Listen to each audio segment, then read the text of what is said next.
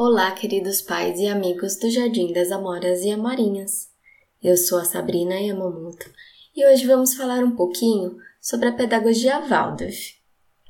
Esse é um tema amplo e complexo, mas vamos dar um panorama para quem está chegando e quer conhecer. Essa pedagogia vem crescendo e expandindo, e em 2019 nós comemoramos 100 anos. Mas afinal, o que é uma escola Waldorf? Como surgiu? Quem fundou? Quais são os princípios da pedagogia Waldorf e como ela funciona na prática? Fica por aqui que vamos responder a todas essas perguntas.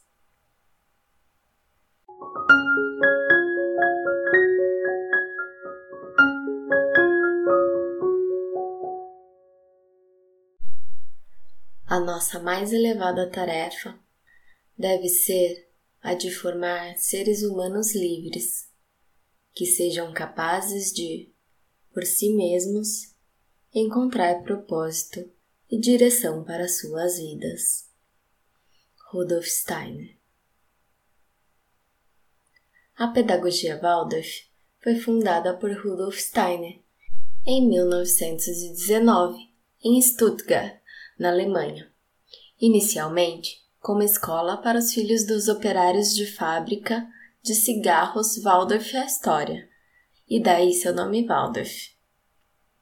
Rudolf Steiner foi um filósofo alemão, fundador da antroposofia, uma ciência espiritual que busca responder às perguntas mais profundas do homem por meio da razão, sem negar-lhes anseios espirituais um caminho de conhecimento e autoconhecimento.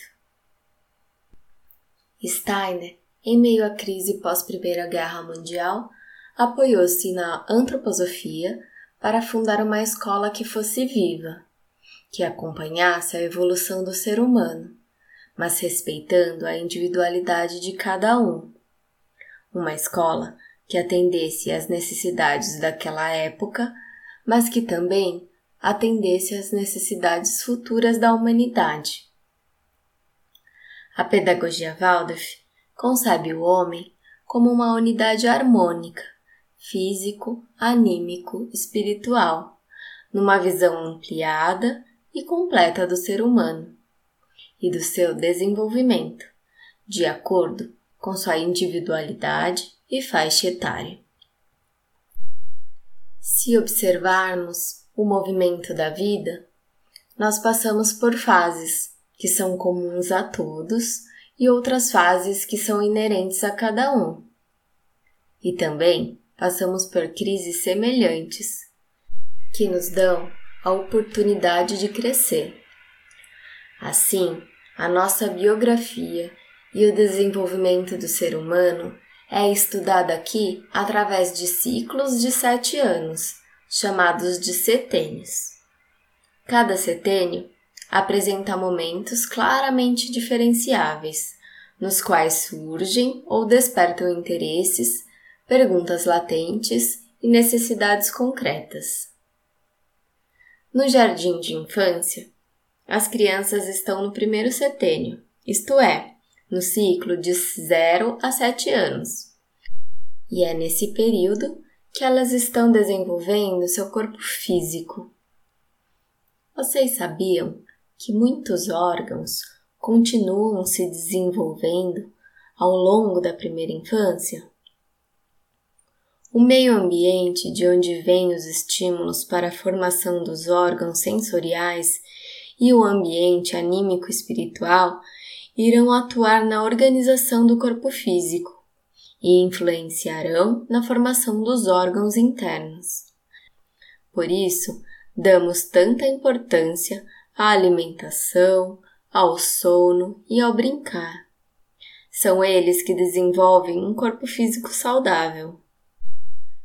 Daí a importância fundamental da educação no primeiro setênio, por se tratar da fase da vida na qual é desenvolvida o veículo que o indivíduo irá usar como meio e instrumento para a concretização de sua missão na Terra.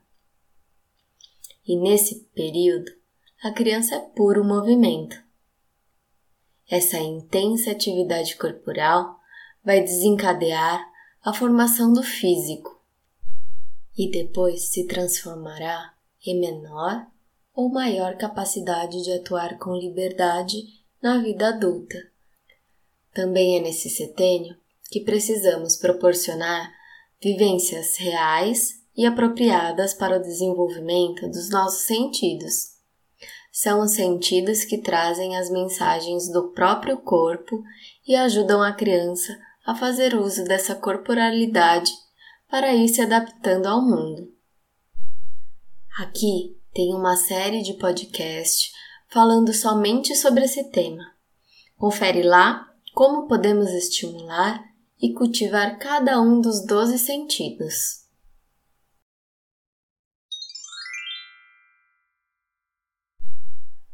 Como a criança de primeiro setênio ainda não desenvolveu por natureza sua capacidade de raciocínio, ele terá que usar um elemento nato, ou seja, a imitação. A criança aprende a se adequar ao mundo por meio da imitação das pessoas e do que acontece ao seu redor. O educador tem que ser exemplo, que deve ser digno de ser imitado. Ele faz parte do meio ambiente formador da criança. Outro aspecto fundamental da pedagogia Waldorf é o ritmo. Todo processo vivo de aprendizagem deverá necessariamente respeitar e fomentar um ritmo adequado. A pedagogia Waldorf considera fundamental a alternância sadia e equilibrada entre contração e expansão, entre atividade intelectual e prática, entre esforço e descanso e entre recordação e esquecimento. Assim, se planeja o mais cuidadosamente possível, a partir desse ponto de vista, toda a nossa prática educativa. Ligadas ao ritmo, são comemoradas as festas do ano. Nas escolas Waldorf, as festas do ano seguem o calendário cristão e as estações do ano. Delas, são extraídos os verdadeiros conteúdos e transformados para as crianças em imagens. É importante destacar aqui que a pedagogia Waldorf respeita e procura trazer o reconhecimento e compreensão de todas as culturas e religiões do mundo, mas baseia-se na crença de que há uma dimensão espiritual para o ser humano e para tudo na vida. No ritmo de cada dia, o brincar ocupa um lugar de extrema importância. O brincar livre, não dirigido ou proposto, é visto como o maior e o melhor estimulador para um desenvolvimento que esteja de acordo com a maturidade etária e as capacidades individuais de cada criança. O impulso natural interior da criança para aprender a se tornar humana, para adaptar-se e se adequar ao ambiente, encontra evasão no brincar livre. Ela procura atividade lúdica que melhor corresponda às suas necessidades evolutivas momentâneas, seguindo inconscientemente e instintivamente os estímulos provenientes de uma sabedoria corpórea e os educadores têm a tarefa de criar o ambiente e as condições para o processo autoeducativo da criança no brincar livre.